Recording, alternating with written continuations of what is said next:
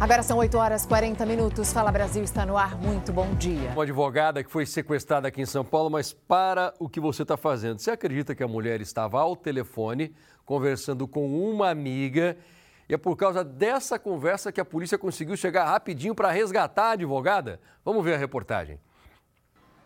Ainda traumatizada pelos momentos de horror que passou com sequestradores, essa advogada tenta se acalmar enquanto aguarda na delegacia. Muito assustada, ela preferiu não conversar com a nossa reportagem.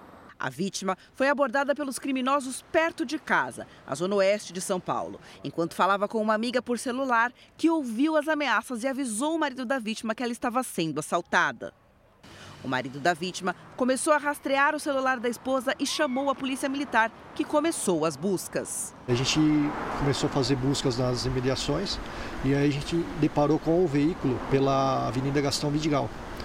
No momento que a gente, os marginais perceberam a viatura, eles começaram a se direcionar direto para a comunidade, que é ali perto. Em uma avenida da Zona Oeste, os policiais avistaram o carro que estaria a caminho de um cativeiro e deram voz de parada, desobedecida pela dupla que tentou fugir. Após uma perseguição, os suspeitos foram parar na comunidade do Maitá, na zona oeste de São Paulo. Um deles ficou no carro e foi detido. O outro tentou fugir, mas foi capturado e preso. A advogada ficou o tempo todo na mira de uma arma e foi feita refém dentro do próprio carro. Só não foi levada para o cativeiro graças à ação rápida da polícia. Os criminosos conseguiram fazer uma transferência via Pix no valor de 4 mil reais. O celular e o relógio da vítima foram recuperados. Com a dupla foi apreendida um revólver calibre 38, carregado com seis munições. O caso foi registrado na delegacia da Vila Leopoldina, para onde os dois homens foram encaminhados e agora estão à disposição da justiça. Não vai perder a hora, são 8h48 agora. Fala Brasil mostra da tentativa da polícia de descobrir como agiram os bandidos que levaram 22 carros de dentro de um galpão no Aeroporto Internacional de Guarulhos. Olha só, 22 veículos levados de uma única vez. Uma quadrilha enorme que com certeza tinha um plano de ação e que conseguiu colocar esse plano para dar certo. Só que já tem veículo recuperado. Vamos ver. Os veículos pertencem a uma locadora de automóveis e estavam no galpão de manutenção da empresa quando foram levados. O crime aconteceu durante a madrugada, por isso não havia funcionários no local. Dos 22 carros, 21 já foram encontrados. Todos seriam levados para desmanches. Dos 21 que foram encontrados, todos têm os painéis destruídos pela busca do rastreador. Um homem foi preso e a polícia investiga como os criminosos agiram e a mando de quem, já que uma ação como essa é feita normalmente por uma quadrilha organizada vamos encontrar esses indivíduos que promoveram esse furto. Foi um furto audacioso. As imagens das câmeras de segurança não foram divulgadas, mas devem ajudar na investigação. A principal suspeita é que um funcionário tenha passado informações privilegiadas aos criminosos. A empresa proprietária dos veículos disse que colabora com a polícia. Certamente iriam para a cidade de Maó e Itapecerica, porque lá existem vários locais cujo qual estamos investigando que provavelmente ocorre a destruição e separação de peças dos veículos. Agora, olha só, tem um clube tradicional aqui de São Paulo de quase 110 anos que recebeu ordem de despejo. A reintegração de posse vai acontecer agora, inclusive. O repórter William Leite está acompanhando toda essa movimentação. Que clube tradicional é esse, William? Bom dia para você. Bom dia, Passé. Bom dia a todos que acompanham o Fala Brasil. Santa Marina Atlético Clube, fundado em 1918, aqui dentro da Sala dos Troféus, está acontecendo essa reunião para saber como é que vai ser essa reintegração de posse. A Sagoban, empresa francesa dona do terreno, já tem uma disputa judicial com o clube há bastante tempo. E o que eles não queriam nessa história era esse capítulo de ter que entregar o clube que tem tanta história assim, importante para a Zona Norte Norte, Zona Oeste da capital paulista, onde tantos clubes que acompanham a história, inclusive ó, o Lulinha, ex-jogador do Corinthians, foi lançado aqui. O, o, o Tadei, Rodrigo Tadei, jogador da Roma e do Palmeiras, também lançado aqui. Tantos outros jogadores importantes e, claro, 180 crianças que nesse momento jogam mesmo sabendo que vai haver essa reintegração de posse. O jogo acontece como se fosse um dia normal, mas não é, e todos sabem aqui. Mas o que diz o presidente, todos os diretores e as pessoas é que a luta não acabou. É só uma batalha perdida, mas a luta continua. Eles vão continuar na justiça tentando reaver essa área aqui de cerca de 9 mil metros que está sendo reintegrada hoje para a empresa Passaia. Pois é, é uma história de São Paulo, né, William? E se eles tiverem de sair daí, já tem algum outro lugar para serem direcionados ou não? Não, nenhum lugar foi definido ainda. A reunião acontece lá porque a diretoria pede para que a empresa espere um pouco ou ceda parte desse terreno para que eles continuem atendendo as 180 crianças da região que jogam aqui, que são atendidas, inclusive de famílias que precisam desse atendimento, porque as crianças no esporte, você sabe que elas são muito, é, muito importante o esporte para essas crianças, para que não vão para um outro lado, né? William, obrigado pelas informações por enquanto. A notícia agora é da madrugada: acidente entre carro e caminhão. Paola. Cadê a Paola? Oi, Passaia, bom dia mais uma vez. Sim, acidente grave aqui na área dos Jardins, no cruzamento da Alameda Santos com a ministro Rocha Azevedo, envolvendo esse veículo prata bastante destruído e também esse caminhão basculante.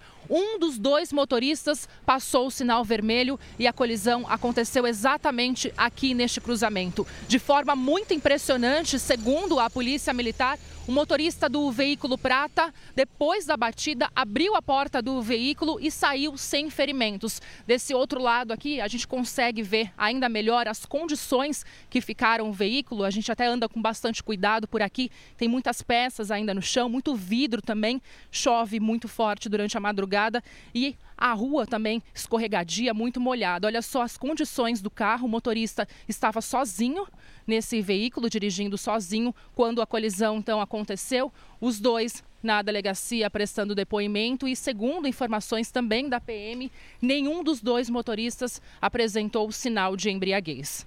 Passaia. Ok, Paula, muito obrigado pelas informações. Agora atenção, você que mora aqui em São Paulo, encher o tanque do carro Está mais caro, infelizmente. O preço da gasolina voltou a subir depois de quatro semanas em queda.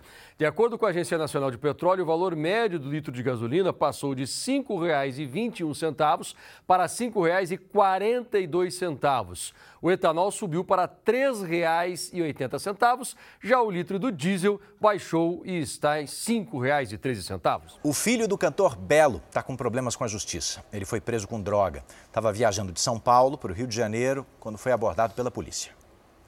Paulo Arthur Vieira, de 29 anos, é um dos quatro filhos do cantor Belo.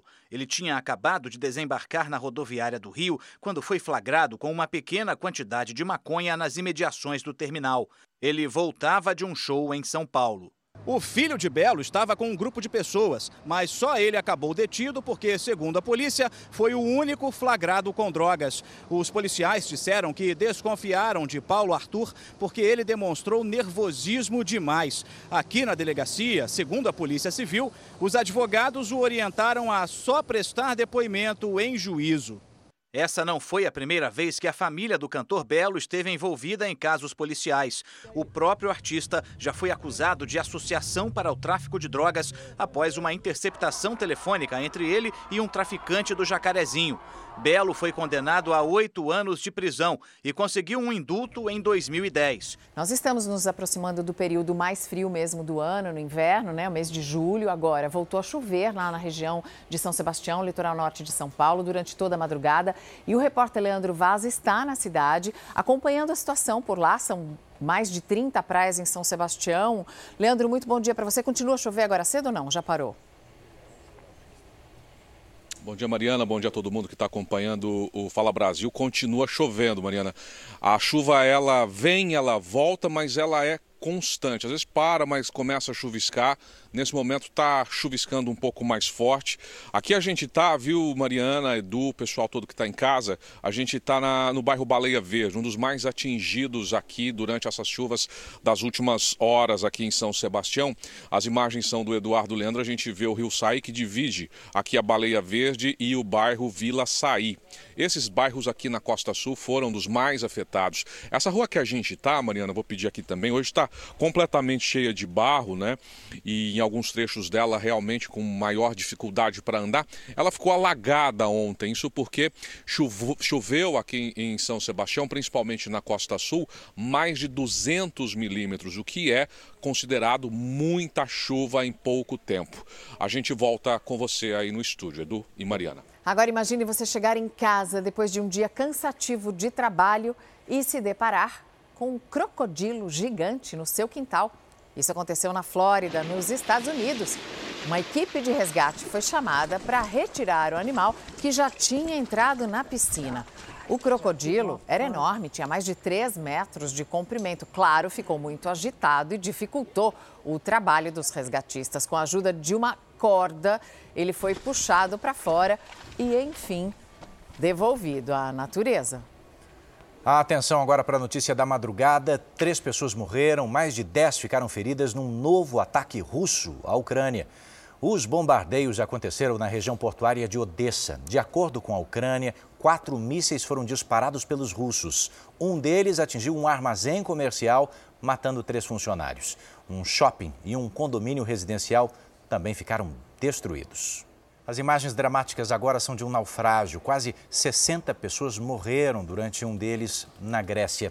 As imagens que você vai ver mostram os sobreviventes chegando ao porto pouco depois do resgate. Segundo a guarda costeira grega, centenas de imigrantes da Líbia tentavam chegar até a Itália quando a embarcação onde eles estavam simplesmente virou.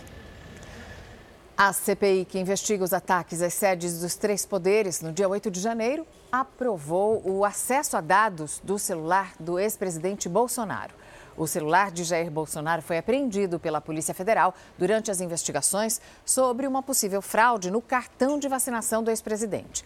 A comissão também aprovou a convocação de aliados do ex-presidente, entre eles o ex-ministro da Justiça Anderson Torres e Mauro Cid, o ex-ajudante de ordens de Bolsonaro não foram aprovados requerimentos para ouvir nomes ligados ao presidente Lula, como, por exemplo, o ministro da Justiça Flávio Dino e o ex-chefe do Gabinete de Segurança Institucional Gonçalves Dias. Uma carreta que transportava gado tombou perto do aeroporto de Goiânia. E, de acordo com os bombeiros, o motorista e os animais tiveram ferimentos leves. O homem, de 40 anos, foi levado para o hospital. Ele teve só um ferimento nas mãos. Pelas imagens, a gente vê também que houve um vazamento de óleo no local. Ainda não se sabe por que o veículo tombou, mas quando os animais se movimentam, isso dificulta o trabalho do transporte. Esse acidente aconteceu agora cedo em Goiânia e foi bem pertinho da entrada do aeroporto. Durante a CPI sobre o movimento dos trabalhadores sem terra, o deputado Ricardo Salles apresentou um vídeo de uma fazendeira com denúncias contra José Rainha, o líder de movimentos por reforma agrária, que foi preso preventivamente por extorsão, mas teve a prisão revogada na segunda-feira. Salles apresentou o depoimento gravado em maio de Maria Nancy Giuliangeli. Ela seria dona de uma fazenda em Rosana, no interior de São Paulo, invadida em 2021, que está em disputa na justiça. Maria Nancy acusa José Rainha de extorquir dinheiro de fazendeiros no Pontal do Paranapanema. Nesse período aí que eles invadiram, é, teve um tempinho aí que começou a aparecer compradores interessados, entre aspas. Né? Ah, eu compro tal, mas tem que tirar uns, tinha que tirar os sem terra, né, os invasores. Outro, ah, eu compro do jeito que tá. Aí ficou aquelas conversas assim que não se encaixavam. Apareceu uma pessoa de Apucarana interessada em comprar, me chamou até para ver uma propriedade dele numa outra região, que ele tinha interesse em negociar essa propriedade, pegando a nossa aqui.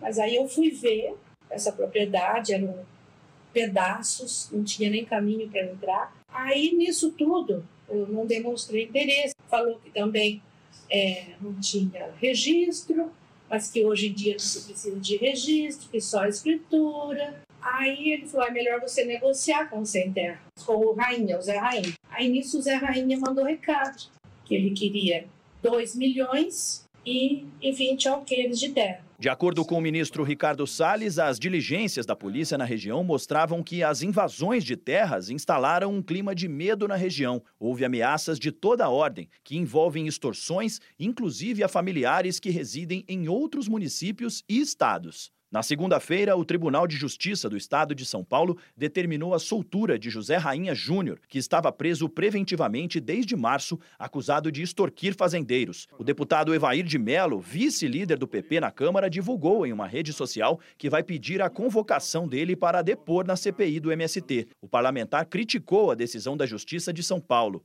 É lamentável que esse terrorista invasor de terra, condenado por homicídio e investigado por extorquir companheiros, seja mais uma vez agraciado pelo ativismo judiciário que impera em nosso país. Depois da apresentação do vídeo durante a sessão, deputados da oposição fizeram críticas. Afirmaram que o depoimento foi editado pelo relator na CPI e acusaram Ricardo Salles de ter assediado acampados na região do Pontal do Paranapanema. A comissão desta terça ouviu Francisco Graziano Neto, ex-presidente do INCRA e ex-secretário de Agricultura do Estado de São Paulo, para falar sobre a atual proposta de reforma agrária e os casos de invasões. Os advogados de defesa de José Rainha consideram que a prisão foi injusta e comemoram a soltura. A Comissão de Assuntos Econômicos do Senado aprovou em primeira votação uma medida importante que prorroga a desoneração da folha de pagamento até dezembro de 2027. Os setores beneficiados empregam juntos quase 9 milhões de trabalhadores.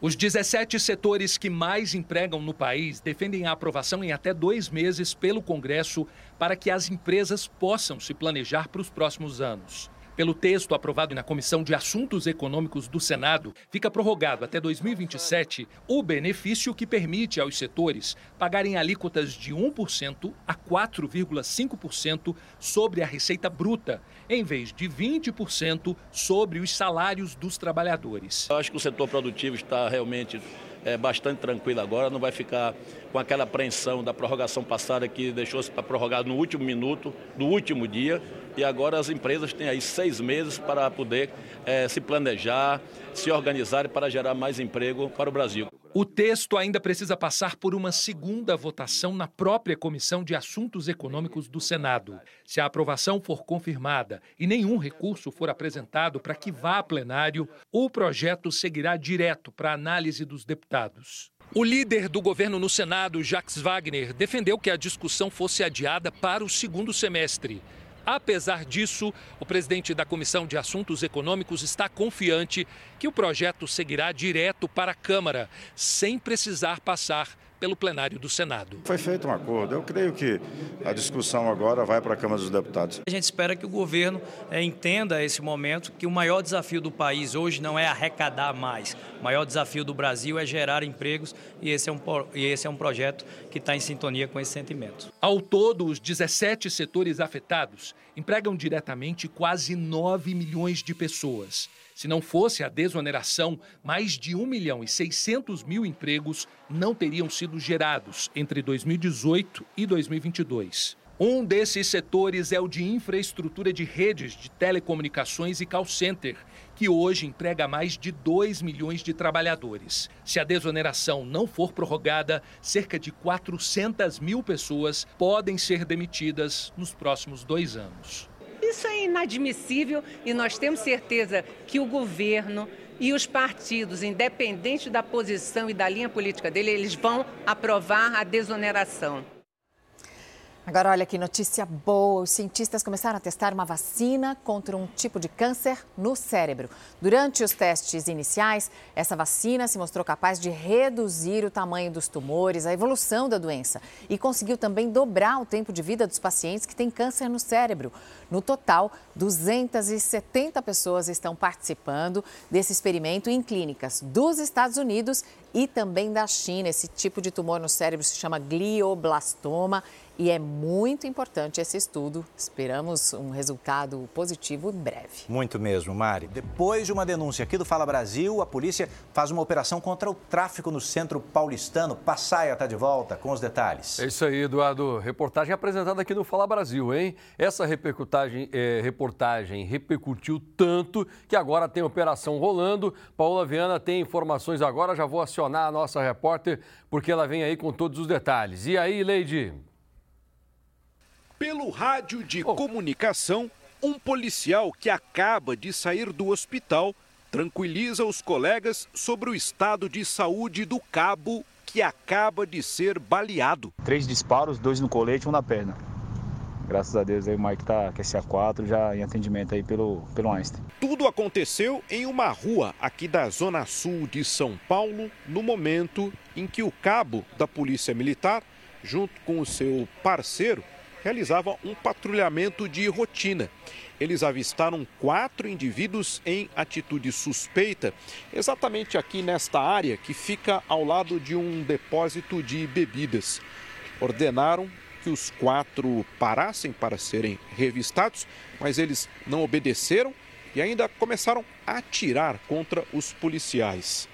Dois disparos atingiram o cabo na área do colete e um terceiro disparo na perna. Ele foi socorrido ao hospital e passa bem. O parceiro dele então solicitou outras viaturas e também o resgate.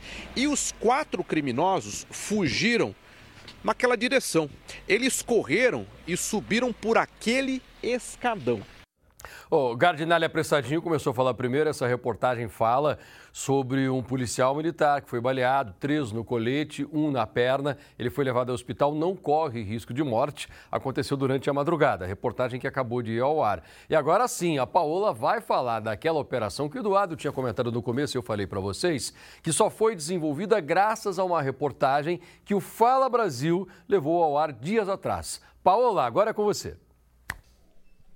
Oi, Passaia, bom dia a você mais uma vez. Sim, a Operação Downtown, que foi cumprida hoje de manhã no centro de São Paulo, tem como principal objetivo o combate ao tráfico de drogas em vários lugares aqui da área central, mas principalmente no Largo do Arouche. Eu estou aqui com o doutor Fernando Santiago, aqui do DENARC, responsável por essa operação. Doutor, quais os lugares que vocês percorreram na manhã de hoje? A gente vê que tem uma, uma grande quantidade de droga também que foi encontrada, né? Bem, foram cumpridos 32 mandados de busca e apreensão no Centro Histórico de São Paulo, foi mais concentrado na área do Largo do Arocho.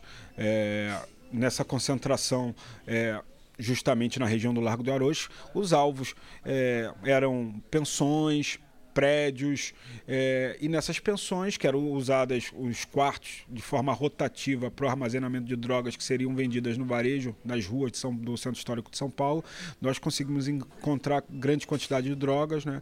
Mas sobretudo cocaína, muita, muita porção individual de cocaína que seria vendida no varejo nas ruas da cidade. Lembrando também, né, Passaia, que toda a movimentação ali, as imagens foram feitas por equipes da Record TV, foi uma denúncia. Doutor, queria que o senhor falasse da importância, então, é, dessa investigação ter sido feita né, em parceria também com a TV e como é que vocês conseguiram identificar esses traficantes a partir dessas imagens também que foram feitas por nós? Bem, as imagens foram muito importantes. Nós identificamos todos os indivíduos que aparecem nas imagens. Nós pedimos prisões, é, é, prisões temporárias contra a maior parte desses indivíduos. É, resultaram até o momento em cinco mandados de prisão temporárias, dois foram cumpridos com, com sucesso e ou como se pode ver aqui, outros indivíduos foram presos em flagrante em virtude do cumprimento de mandados de busca e apreensão. Justiça condenou três pessoas envolvidas na morte de uma família aqui na Grande São Paulo. E aí, Bruno, bom dia para você.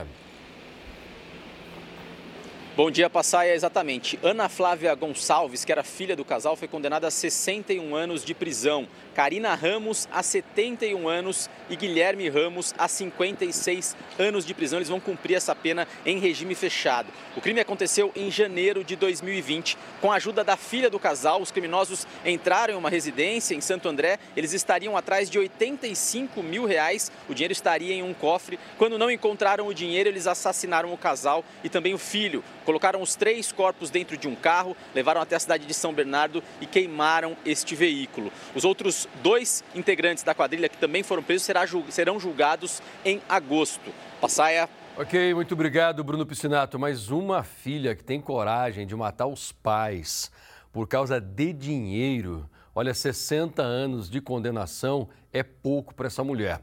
Nós vamos acompanhar até o final toda essa história, porque tem mais julgamento que vai acontecer aí. E o Fala Brasil está nisso. Eduardo, volto com você. Oi, Mariana. Fala Brasil termina aqui te desejando um ótimo dia.